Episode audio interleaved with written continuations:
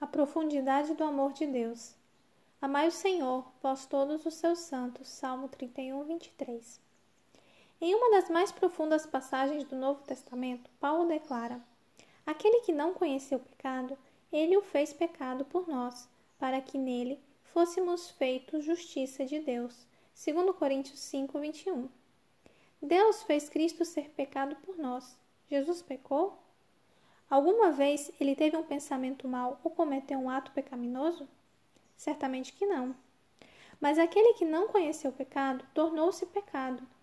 Jesus foi acusado e condenado por pecados que nós cometemos.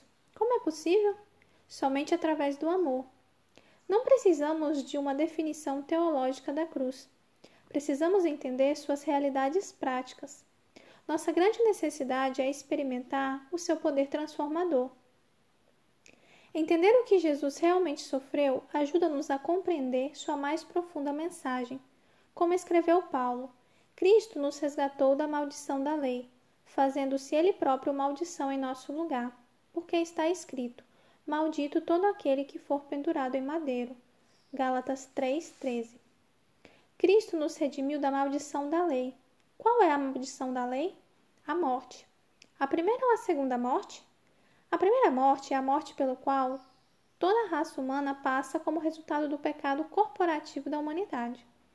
Quando Adão e Eva pecaram, este mundo mergulhou para a morte e separou-se de Deus, a fonte da vida. Se a morte de Cristo na cruz for apenas para a nossa morte física, não temos salvação. O pecado também precisa da segunda morte, que é o banimento eterno da presença de Deus.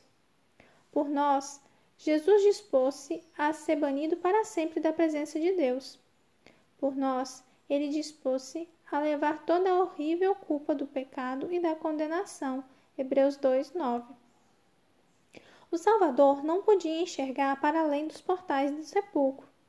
Ele temia que o pecado fosse tão ofensivo a Deus que sua separação houvesse de ser eterna. O Desejado de Todas as Nações, página 753. É esse extraordinário amor que enternece nosso coração. Ele transforma nossa vida. Tudo o que podemos fazer é cantar com os anjos. Digno é o cordeiro que foi morto. Apocalipse 5:12. Tudo o que podemos fazer é cair aos seus pés e adorá-lo.